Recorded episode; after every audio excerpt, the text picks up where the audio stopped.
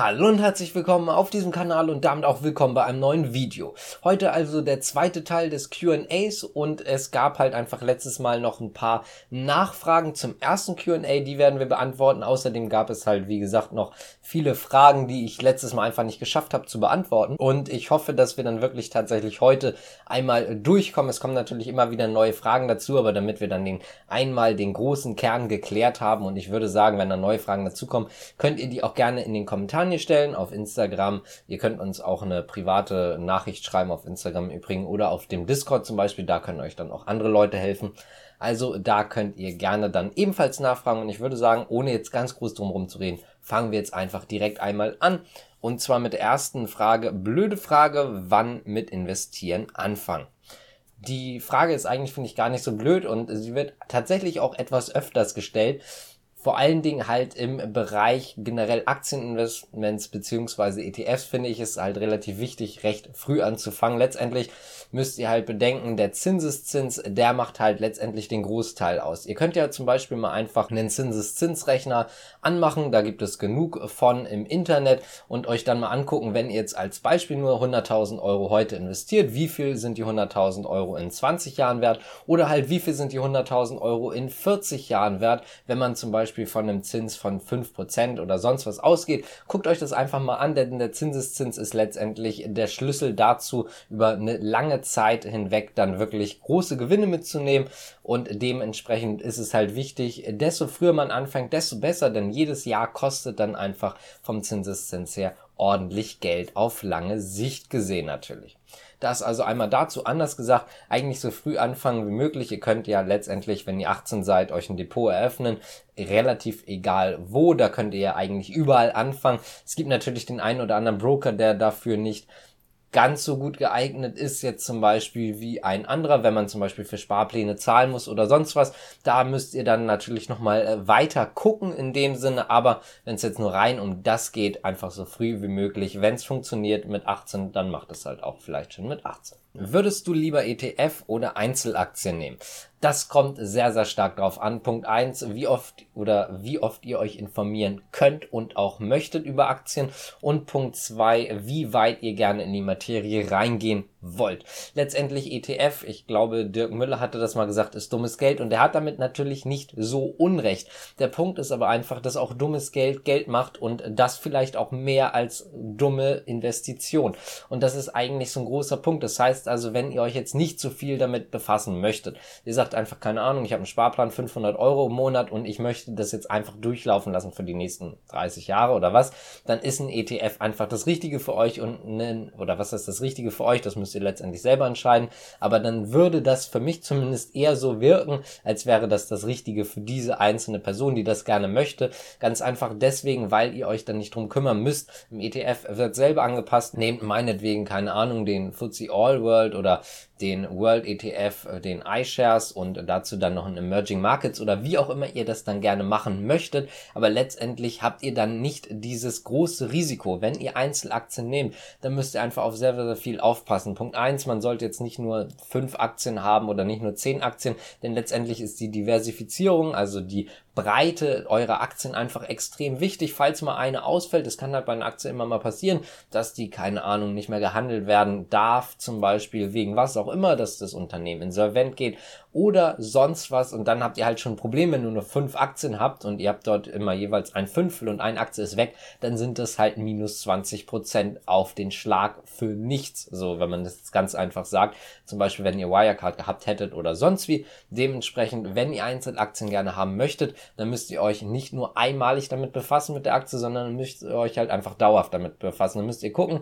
sind die Zukunftsaussichten noch gut, sind die Quartalzahlen vielleicht auch genauso wie wir das erwartet haben oder wie ich das in dem Fall erwartet habe, dann kann ich da vielleicht beruhigt sein, auch wenn der Ausblick so bleibt. Wenn sich die Marktsituation wieder ändert, dann müsst ihr wieder rüber gucken. Das heißt also, ihr habt dort quasi ein ständiges Aufgepasse auf eure Aktien und müsst halt einfach ständig up to date zu diesen Aktien sein, die ihr im Depot habt und dementsprechend ist es einfach viel, viel aufwendiger. Wenn ihr diesen Aufwand mitmachen wollt, und euch auch mit der Materie befassen wollt, also dass die ganzen fundamentalen Daten angeht, dann könnt ihr das natürlich durchaus machen. Wenn ihr sagt, ich möchte das eher einfacher, dann denke ich, ist ein ETF einfach um einiges einfacher, als sich dann da irgendwie, keine Ahnung, 20 Aktien zu kaufen und dann äh, zum Schluss festzustellen, ja, viele von denen haben es oder sind einfach nicht so gut gewesen, wie man es hätte vielleicht machen können. Muss man natürlich sagen, mit Aktien kann man dann auch, wenn man es dann richtig macht, natürlich nur um einiges höhere Rendite erreichen als mit einem World ETF zum Beispiel. Wie groß sollte die maximale Position im Depot sein? Das ist so eine Frage, auch so ein bisschen darauf jetzt aufbauend, finde ich. Wenn ihr einen ETF habt, ist es relativ wurscht. Also wenn ihr, keine Ahnung, zum Beispiel einen ETF habt und meinetwegen jetzt äh, 20 Einzelaktien, dann spielt das ja keine Rolle, ob diese eine ETF jetzt 50 Prozent des kompletten Portfolios einnimmt. Wenn ihr jetzt Einzelaktien nehmt, dann solltet ihr vielleicht ein bisschen darauf aufpassen, dass ihr halt einfach ruhig schlafen könnt. Und zwar ruhig schlafen in dem Sinne, ihr müsst damit ruhig schlafen können, wenn ihr denkt, vielleicht zum Beispiel eine Aktie fällt weg. Also keine Ahnung, ihr habt zehn Aktien, das heißt also eine fällt weg, ihr habt mal eben mit einem Schlag minus zehn Prozent. Wäre mir persönlich zu risikoreich, wenn ich jetzt zum Beispiel, keine Ahnung, 50 Aktien habe, alle gleich gewichtet, dann wäre das halt zwei Prozent wenn eine Aktie wegfällt, die dann äh, dort sofort weg wären in dem Fall. Und naja, ich meine, sie sind auch nicht sofort weg. Meistens fällt die Aktie dann erstmal, aber ihr wisst, was ich meine. Und deswegen würde ich das ein bisschen davon abhängig machen, wie ihr euch damit wohlfühlt. Ich würde auf jeden Fall, wenn ich ein Einzelaktiendepot habe, ja, so in die Richtung gehen, maximal fünf Prozent je Aktie. Das heißt also, wenn ihr jetzt unbedingt dann äh, viele oder eine große Position haben wollt, nicht mehr als fünf Prozent des Gesamtdepots, würde ich zumindest persönlich nehmen machen, müsst ihr natürlich letztendlich selber wissen. Wenn ihr viel von einer Aktie haltet, weil ihr meint, die hat eine richtig gute Aussicht, dann könnt ihr die natürlich auch eine einzelne Aktie größer gewichten. Ich persönlich passe aber immer darauf auf, dass es nicht über fünf Prozent sind. Und wenn ja, dann versuche ich es immer irgendwie auszugleichen. Hast du noch China-Aktien im Depot? Ja, habe ich. Ganz kleine Position und BYD. Ich habe einmal noch ähm, Xiaomi ist wirklich eine sehr, sehr kleine Position, habe ich den Großteil immer mal wieder, also immer mal wieder abgestoßen von. Habe ich jetzt fast nichts mehr, ich weiß nicht, ist irgendein 0, Prozent, ich glaube sogar, ja nicht 0,0, sondern irgendwo im niedrigen 0, Bereich was das Gesamtportfolio angeht. Dann habe ich noch Wage Eye Power, die sind auch irgendwo im Nullkomma-Bereich. Die habe ich auch irgendwann mal abgestoßen, als es gar nicht so schlecht aussah und bereue es auch ehrlich gesagt nicht. Und dann habe ich noch BYD, die laufen relativ gut. Das ist auch eine meiner, ja, was heißt größeren Positionen in dem Sinne, aber zumindest größeren China-Positionen. Die sind irgendwo in, in einer Gewichtung von 1,5 Prozent vielleicht vom Depot irgendwie so in diese Richtung. Und ich habe auch noch einen ETF und zwar einen Dow Jones China Offshore 50 den habe ich dann ebenfalls noch und der ist auch etwas größer gewichtet. Damit habe ich dann natürlich letztendlich Anteile an Alibaba, an Tencent und so weiter und so fort. Aber rein an Einzelaktien habe ich halt wirklich nur noch zwei Mini-Positionen und BYD. Was hältst du von Fußballverein-Aktien? Also du meinst jetzt wahrscheinlich nicht nur Fußballverein-Aktien, sondern generell diese, diese Vereinsaktien, die dann gerne mal im Fußball auch sind. Also zum Beispiel, keine Ahnung, BVB, Juventus, ich glaube Manchester United hat auch Aktien, so in diese Richtung meinst du sicherlich, halte ich gar nichts von. Ich persönlich würde da nicht reingehen, weil das Problem ist halt einfach, es reicht wieder irgendein kleiner oder größerer Skandal bei irgendeinem Spieler, dann wird da wieder vielleicht rumgestreikt, dann leidet das Ganze da extrem drunter, dann ist irgendein Spieler verletzt, dann leidet das da wieder drunter, dann ist es natürlich auch einfach so, dass man immer up to date sein muss mit der Mannschaft und so weiter, also dass die Mannschaften immer top sein müssen, dass man aber auch nicht zu viel Geld ausgibt und so weiter. Ich finde das Ganze irgendwo nicht ganz so schön. Muss man natürlich letztendlich selber wissen, wenn du jetzt natürlich sagst, ja, das ist letztendlich auch der Verein Verein ist, oder in dem Fall jetzt in Anführungszeichen der Verein, ist auch nur ein Unternehmen und dieses Unternehmen, das muss einfach gut wirtschaften, das stelle ich mir vor, aber das schaffen andere Manager ja schließlich auch, dann kann man das natürlich machen. Ich persönlich halte halt einfach schlichtweg nicht so viel von, weil das im Gegensatz zum normalen Unternehmen Anführungszeichen einfach noch viel, viel mehr Punkte hat, die man angreifen kann. Wenn es dann zum Beispiel auch sowas gibt, äh, es gab ja mal diesen Angriff auf den BVB-Bus, meine ich, war das, das war natürlich menschlich eine Katastrophe, aber das hätte auch finanziell, was das angeht, eine Katastrophe werden können. Wir haben jetzt noch zwei weitere Fragen. Ähm, einmal ganz kurz eine Zwischenfrage quasi zum letzten. Ähm, die Streams kommen jetzt ja wieder regelmäßig, oder? Ähm, ja, also die Streams kommen jetzt wieder regelmäßig. Wir haben jetzt Dienstag, glaube ich, gestreamt gehabt, also vorgestern nee, vorvorgestern. Und äh, wir wollen auch nächste Woche streamen. Und die andere, was meinst du mit China hat Probleme? Und da gibt es letztendlich mehrere Punkte. Das hatte ich ja, glaube ich, angesprochen, als ich gesagt habe, China muss sich vielleicht überlegen, auch rein militärisch, ob das jetzt so sinnvoll ist, jetzt äh, Taiwan anzugreifen, sondern eher vielleicht wirtschaftlich. Und da habe ich gesagt, glaube ich mal irgendwo, so China hat ja auch anderweitige Probleme. Und China hat nicht nur ein kleines Problem, sondern mehrere, etwas größere Probleme sogar. Ich möchte das Ganze jetzt hier nicht zu viel ausfüllen, da können wir gerne nochmal ein eigenes Video zu machen. Wenn euch das interessiert, könnt ihr es gerne mal in die Kommentare schreiben, weil sonst wird das Video hier super lang. Ähm, ich kann aber mal ganz kurz so ein paar kleine Probleme zusammenfassen. Punkt eins: die Immobilien. Der Immobilienmarkt ist noch immer sehr, sehr instabil. Von den 300 größeren Immobilienunternehmen sind so die Hälfte im Bereich, könnte vielleicht in diese Insolvenz abrutschen. Also sieht gerade auf dem Immobilienmarkt nicht gerade gut aus. Das heißt also, der Immobilienmarkt, auch wenn das vielleicht so ein bisschen wieder runtergerutscht ist nach China Evergrande über die Zeit, dass es immer weniger News dazu gab, aber letztendlich ist es so, dass wir da trotzdem noch eine riesige Gefahr haben und die Immobilien sind unter anderem eine Sache, die in China nicht nur wichtig wirtschaftlich sind, wirklich sehr, sehr wichtig wirtschaftlich, sondern auch sehr wichtig für die Menschen, weil sehr, sehr viele Menschen halt investieren. Die haben alle Eigentumswohnungen oder viele zumindest. Und genau das kann jetzt auch extrem gefährlich werden. Und das seht ihr auch schon anhand dessen, wie die Menschen reagieren. Die lassen sehr, sehr viel, ich sag mal, durchgehen. Auch der Regierung gegenüber ist das immer relativ ja, ich will nicht sagen freundlich, aber man merkt oder hört zumindest nicht so oft, dass es hier irgendwo Ausstreitungen gibt. Und bei den Immobilien, da wurde ja auch zum Beispiel bei China Evergrande, aber auch bei anderen Konzernen mal eben die Türen eingerannt, weil man große Beschwerden hatte und Sorgen darum, dass die Wohnungen nicht mehr fertiggestellt werden, die vielleicht gerade gebaut werden und so weiter. Das gab also einen relativ großen Aufschrei auch in der Bevölkerung. Und das könnt ihr euch vielleicht vorstellen, ist auch politisch nicht gerade schön, wenn es einen Aufschrei gibt, gerade wenn man in, in so einem Land lebt, halt wie China.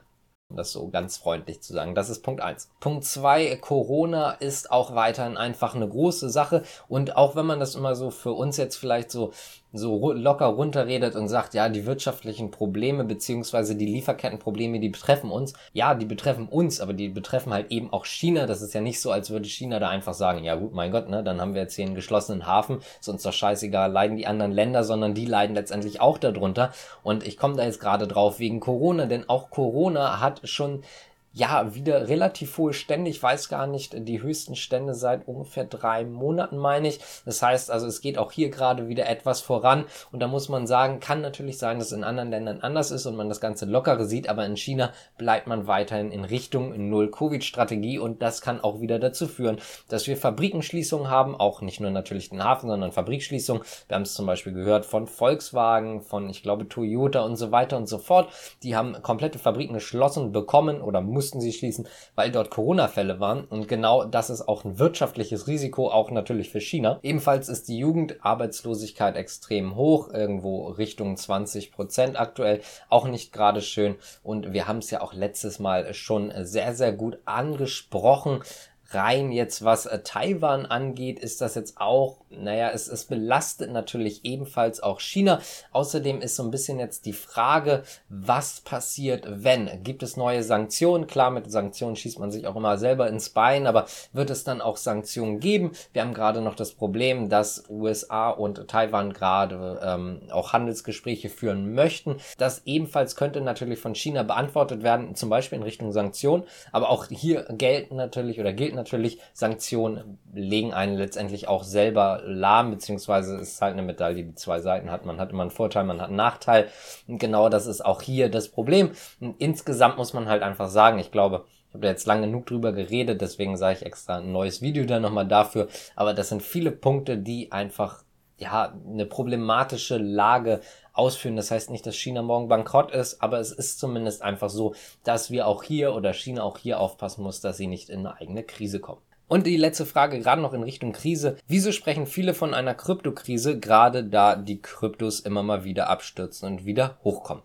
Das ist korrekt. Die Kryptos fallen öfters, die steigen auch öfters. Wir sprechen gerade von einer Krise, weil wir das Problem haben, dass unter anderem die Kryptos fallen sehr, sehr stark das ist jetzt vielleicht erstmal an sich für den Investor jetzt nicht das allergrößte Problem. Ist natürlich schön, aber nicht das allergrößte Problem.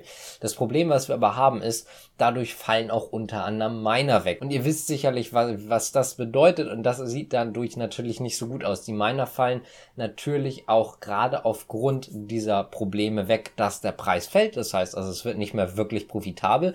Wenn jetzt aber auch noch die Strompreise zum Beispiel steigen und äh, zum Mining braucht man halt einfach massiv Strom, dann kommen wir dort einfach schlichtweg in eine unausgewogene Lage. Das heißt also, auf der einen Seite fallen die Preise, ist es nicht mehr ganz so profitabel oder vielleicht gar nicht mehr profitabel, aber vielleicht sogar noch machbar.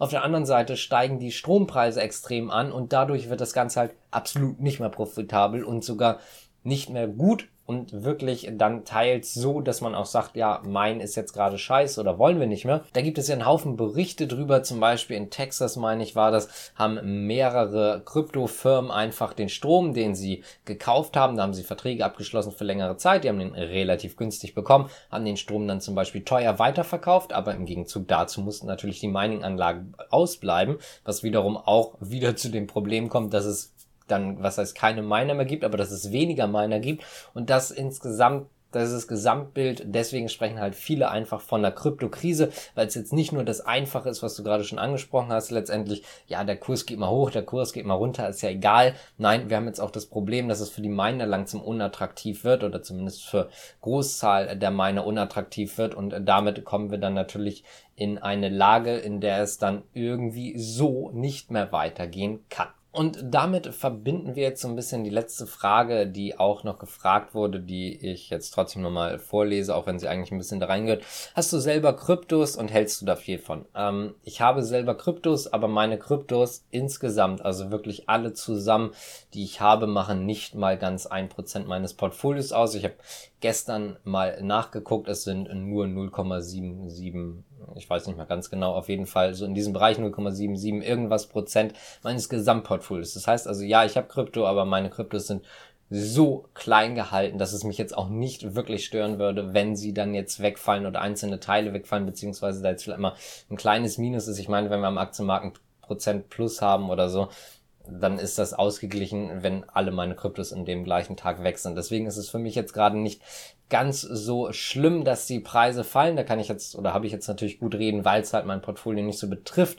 Aber deswegen kann ich das jetzt halt einfach sagen. Ich halte, was heißt viel von Krypto? Das der Punkt ist halt, ich halte viel vom Blockchain. Was man dann aus den Kryptos macht, ist immer so eine andere Sache, weil letztendlich muss man sagen, da gibt es viele, da ist es schwer jetzt zu sagen, was sich jetzt auch über die nächsten Jahre durchsetzt. Ich habe unter anderem Bitcoin, weil es halt einfach so das Ding ist, sage ich mal, woran sich viele halten und genau deswegen halte ich auch Bitcoin.